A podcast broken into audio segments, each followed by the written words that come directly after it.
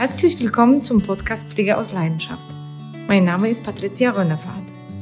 In diesem Podcast geht es um rund um die Uhr Seniorenbetreuung in eigenem Zuhause.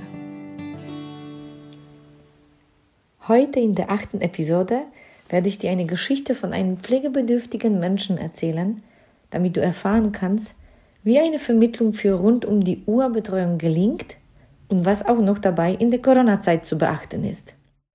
Genau, auch von meiner Seite ein herzliches Willkommen zur achten Episode des Podcasts Pflege aus Leidenschaft.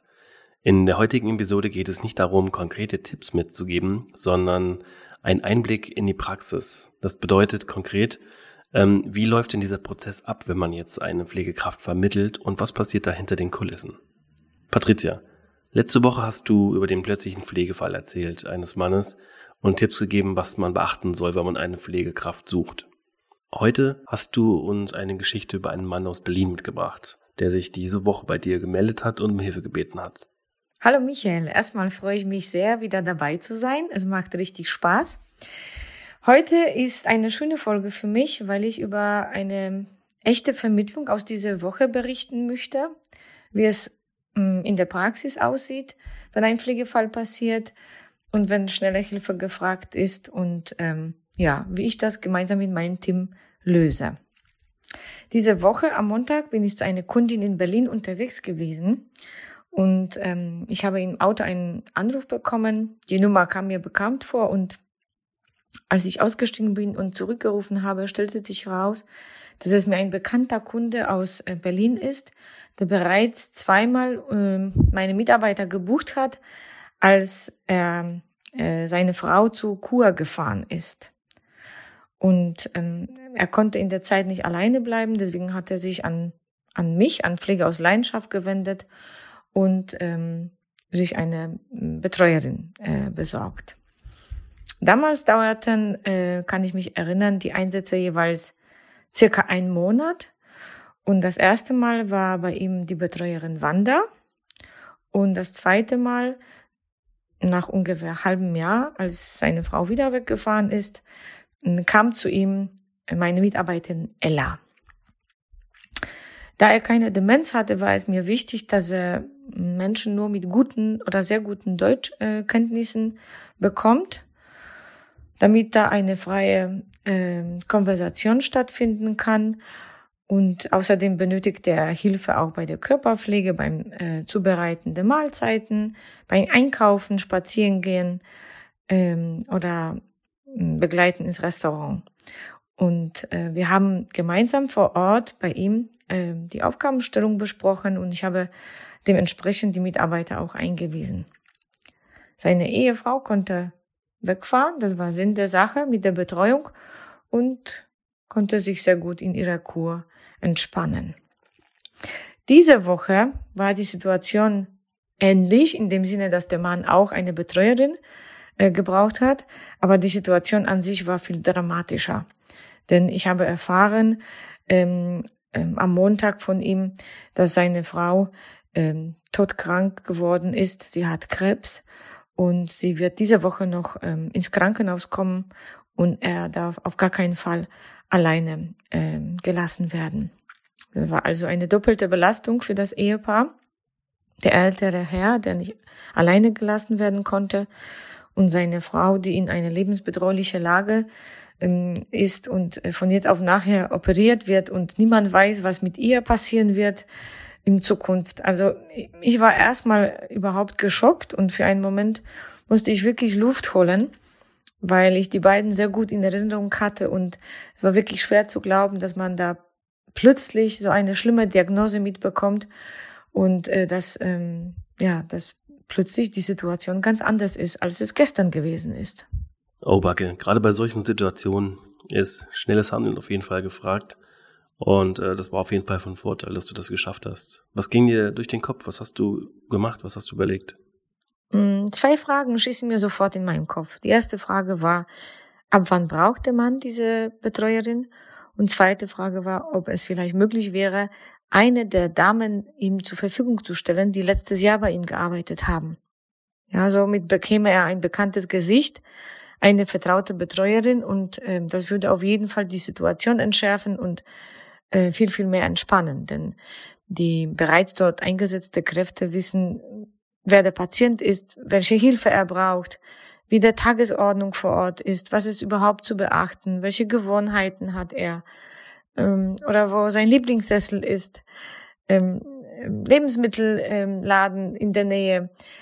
All diese Sachen sind wichtig und ähm, äh, das wäre natürlich äh, mit einer bekannten Betreuerin ähm, nicht mal so schwierig, äh, ihr das alles beizubringen.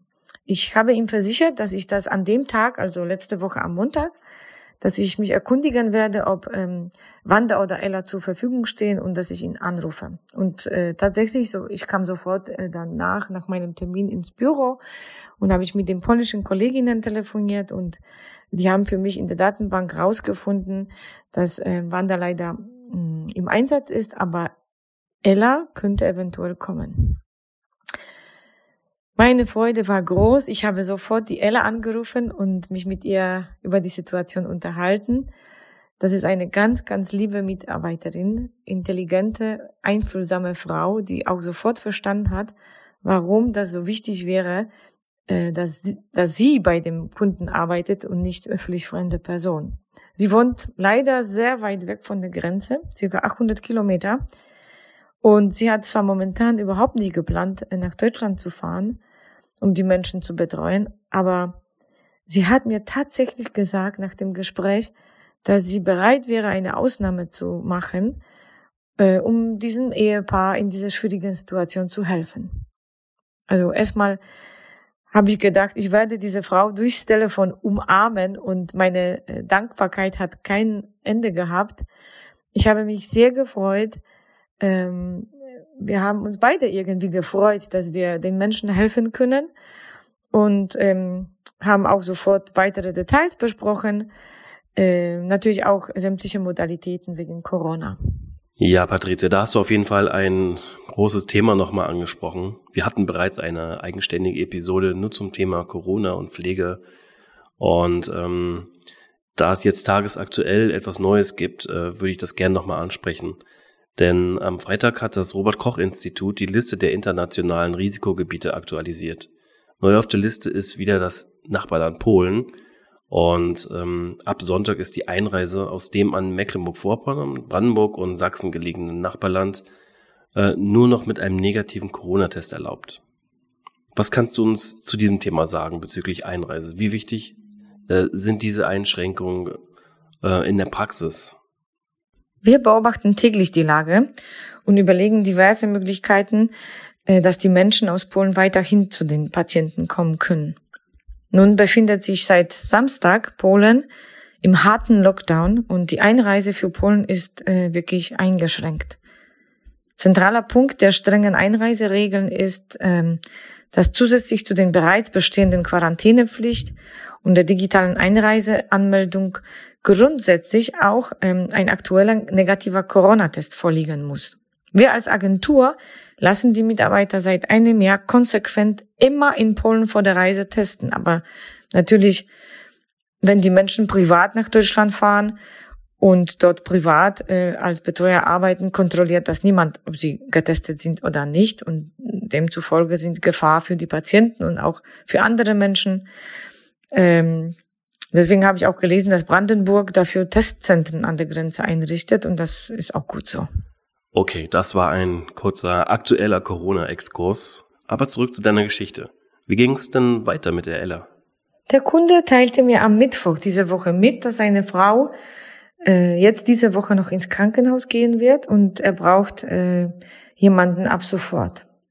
Dann ging wirklich alles ganz schnell. Wir haben für Ella einen freien Termin zum Testen am Samstag um 9.30 Uhr organisiert in ihrer Stadt. Um 14 Uhr sollten die Ergebnisse von dem Test sein und ein Ticket für die Reise war um 19 Uhr äh, bereits für sie reserviert. Ich habe am Freitag den Zwischenstand dem Kunden mitgeteilt, dass wir den Test machen lassen werden. Ähm, und wenn er negativ ist, dann wird sie noch äh, am Samstag um 19 Uhr äh, zu dem Kunden nach Berlin fahren. Das hat den Kunden äh, ein bisschen beruhigt und ihm wirklich Hoffnung gemacht, dass es äh, wohl mit Ella klappen wird. Gestern haben wir alle mitgefiebert allerdings, Der Tag war so unsicher, ob alles mit dem Test klappen wird, ob der negativ wird und das Wichtigste natürlich, ob Ella überhaupt über die Grenze ähm, kommen wird. Aber äh, Gott sei Dank um 14 Uhr kam vom Labor äh, das Mail mit dem negativen Test und äh, wir haben Ella schnellstmöglich im Gesundheitsamt äh, online angemeldet. Es sollte nicht, nichts mehr schiefgehen. Um zwei Uhr hat sie die Grenze überschritten, habe ich mir heute sagen lassen. Und es wurden diese zwei Sachen kontrolliert. Also zum einen der negative Test, zum anderen die Anmelde online. Und es hat wohl alles bestens geklappt. Heute früh habe ich um 9.30 Uhr schon einen Anruf erhalten von den beiden, dass Ella schon vor Ort ist und ähm, dass sie schon gemeinsam gefrühstückt haben und ähm, dass die Freude wohl kein Ende hat. Wow, mein Respekt. Also äh, da muss ja auch einiges äh, passiert sein im Hintergrund bezüglich der Organisation und ähm, wollen wir es mal beim Namen nennen. Du hast jetzt innerhalb von fünf Tagen geschafft, äh, seit Anruf des Patienten bis äh, zum Frühstückstisch, wie du erzählt hast. Und äh, alles hat nach Plan geklappt. Ähm, wie machst du das? Also ist das immer so? Ja, meistens schon. Für mich persönlich ist es jedes Mal eine Herzensangelegenheit, dass die Menschen, die sich an uns wenden, bestmöglich von Anfang an informiert werden, auf die Zeit gut vorbereitet werden, später natürlich sehr gut versorgt werden und so weiter. Ich habe die Geschichte erzählt, äh, dass du hörst, welche Etappen einer schönen Vermittlung stattfinden und wie wichtig im Vorfeld die Arbeit ist, damit dann später alles klappt und ein Wohlfühleffekt entsteht. Über Nacht treffen sich nämlich zwei oder drei Persönlichkeiten und leben von jetzt auf nachher unter einem Dach und es ist alles andere als einfach.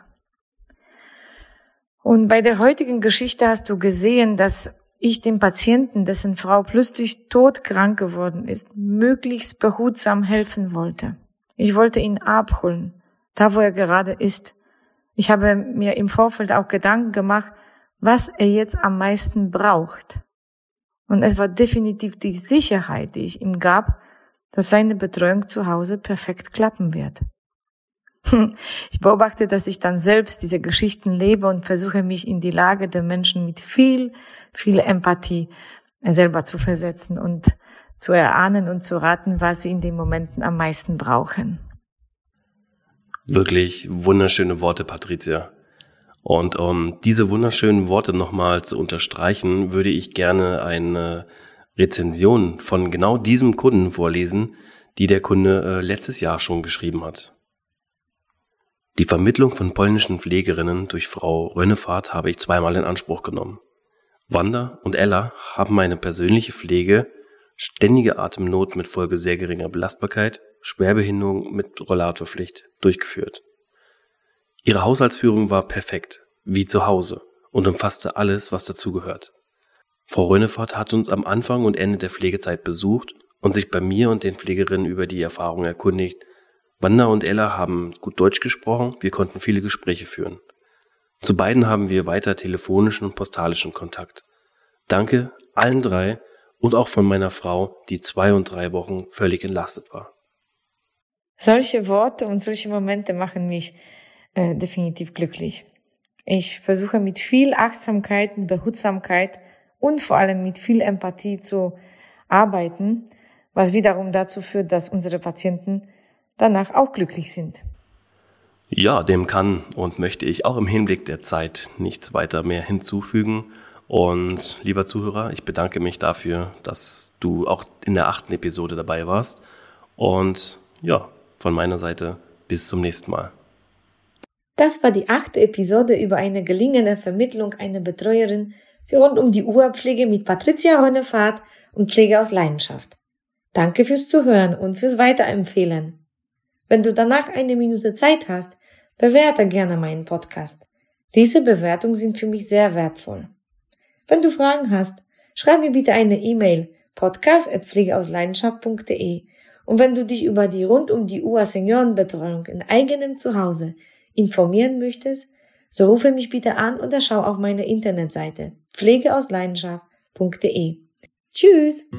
Ich danke dir fürs Zuhören und ich freue mich, wenn wir uns bald wieder hören. Bei individuellen Fragen schreib mir eine E-Mail auf podcast@ pflegeausleidenschaft.de oder schau dir mal meine Internetseite an www.pflegeausleidenschaft.de.